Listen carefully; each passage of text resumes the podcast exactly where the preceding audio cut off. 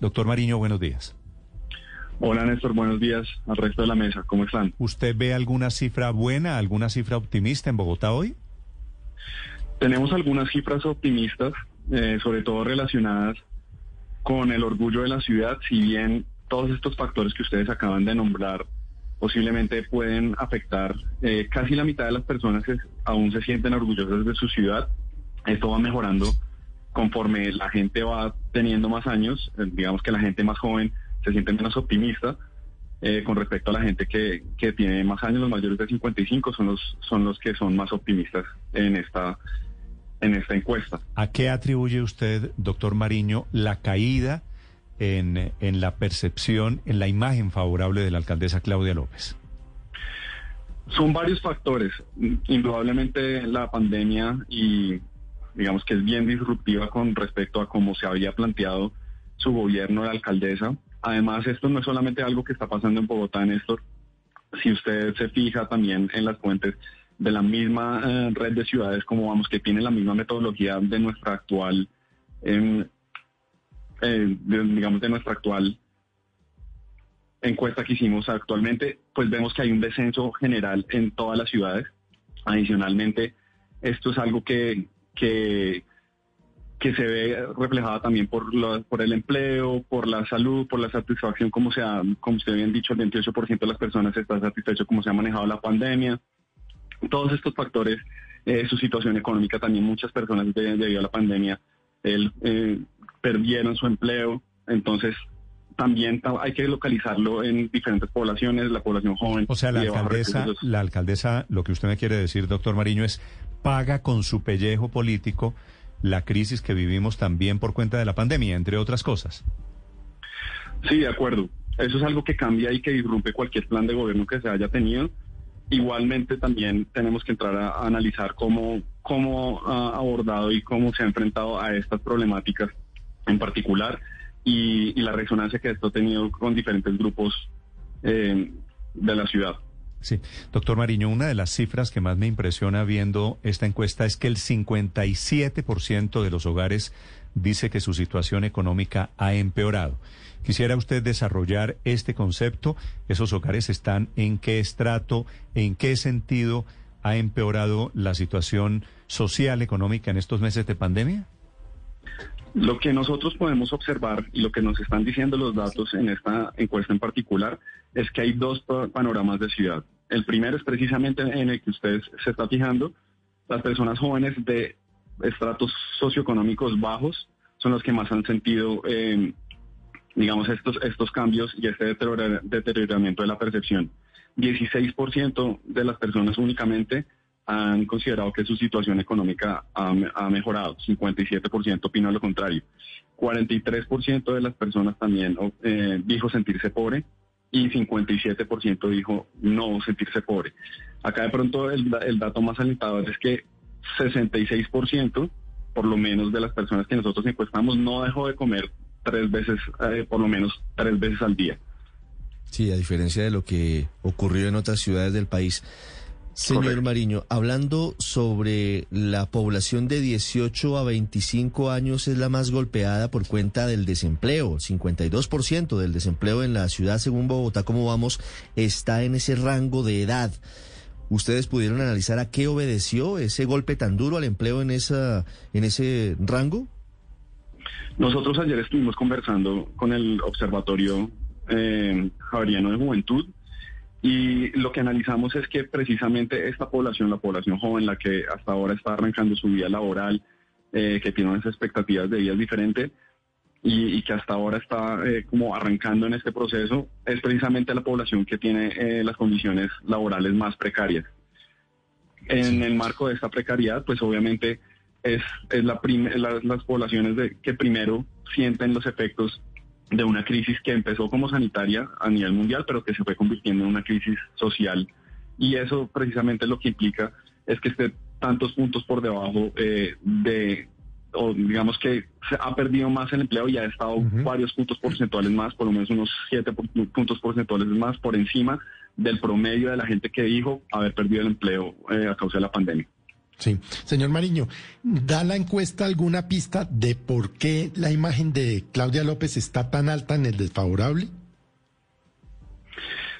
O sea, o sea, tan alta en el desfavorable quiere decir por qué está en mala, por qué ha caído tanto la imagen de la ¿Por qué ha caído tanto, sí?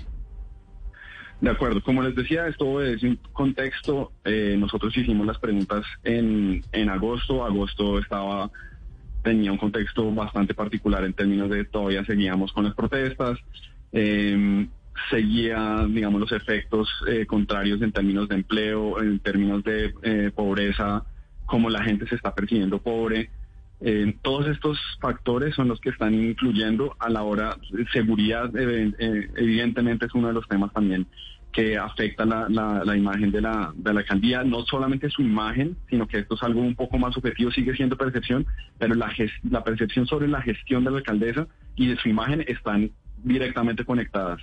Esos son los factores que nosotros podemos decir em, que intervienen. También, esto es a nivel nacional, todas, todas las ciudades, eh, en su mayoría, que tienen la misma metodología, las imágenes de los alcaldes y de las alcaldesas han disminuido y, pues esto también obedece como a, la política económica y social eh, que se ha venido afectada gracias a la pandemia y otros factores adicionales. Doctor Mariño, la imagen, la gestión de la alcaldesa tiene un favorable de 19%. ¿Usted tiene alguna teoría en qué, en qué es, cuál es el talón de Aquiles, cuál es el punto débil, en qué lugar se ubica el problema de la alcaldesa en su relación con los bogotanos hoy? Si nos remitimos directamente a los datos que también nos da la encuesta, son tres los temas que la gente quisiera eh, priorizar. El primero es seguridad. El 55% de las personas eh, considera que seguridad es el tema más importante que tiene que ser abordado o que se, necesitan más resultados eh, para la alcaldía en segunda medida el empleo con más o menos el 45% y en tercera medida la pobreza el, el 33%. Si nosotros vemos, eso es precisamente lo que nos está eh, diciendo la encuesta y eso es donde podemos encontrar las debilidades en, en torno al manejo de, de, la, de esta alcaldía en particular. Sí, doctor Mariño, ¿qué explicación tienen ustedes? Porque la caída más grande o más fuerte en la, en la desforabilidad, en la imagen de la alcaldesa Claudia López es en la población joven, en los jóvenes eh, de 24 a 25 años. Sí, como nosotros estuvimos conversando ayer con el Observatorio Javeriano de Juventud, acá sabemos que la población joven y que la pandemia en particular ha afectado diferenciadamente a diferentes poblaciones, normalmente las más, a las más vulnerables. Nosotros lo que vemos es que este, este segmento de población, las personas entre 18 a 25 años y las personas de niveles socioeconómicos bajos, son los que peor, por ejemplo, eh, califican o, tienen una, una visión o un optimismo más deteriorado que el resto de la población son las personas que menos creen que las cosas van a estar mejor eh, que hoy o en cinco años, son los que menos se sienten orgullosos de su ciudad. Entonces, ahí es donde está focalizada esta, eh, digamos que su, el descenso de la, de la gestión y de la imagen de la, de la alcaldesa pero no termina siendo paradójico, señor Mariño, se lo pregunto porque el núcleo duro de la votación de Claudia López en Bogotá fueron los jóvenes, precisamente. Quienes eligieron en parte a la alcaldesa Claudia López fueron los jóvenes. Los jóvenes, según esa encuesta, están decepcionados de lo que era la promesa de Claudia López a la alcaldía de Bogotá. De acuerdo, eso lo podemos asociar también cómo, cómo se ha venido en los últimos años o el último año eh, la participación ciudadana por parte de los jóvenes. Si bien también nuestra encuesta dice que el 19 con el 19% son los jóvenes los que más han usado los canales institucionales para la participación, también vemos que son los jóvenes los que están liderando las movilizaciones sociales eh, y todo, digamos que todo lo que tiene que ver con las protestas. Entonces, lo, lo que posiblemente podemos analizar acá es que no ha habido la capacidad por parte de la administración distrital en canalizar precisamente esa participación que se está quedando fuera de los canales institucionales.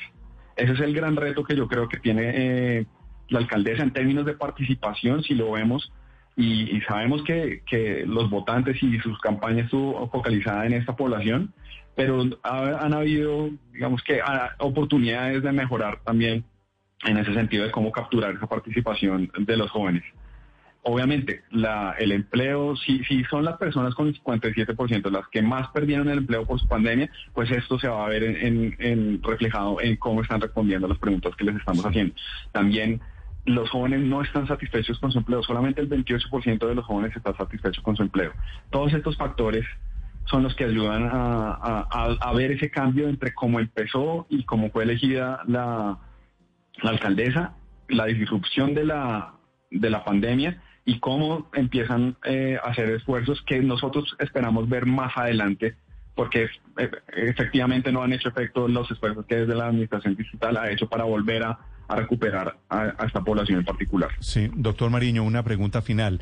¿Qué pasa con la salud mental en este momento de crisis, de pandemia, cuando en teoría comenzamos a ver luz al final del túnel? La salud mental tampoco ha mejorado mucho en particularmente, y si, y si nos seguimos entrando los jóvenes, solo el 23% de los jóvenes manifestó sentirse mejor en, en, este rubro de salud mental con respecto a cómo había empezado eh, o antes de la pandemia.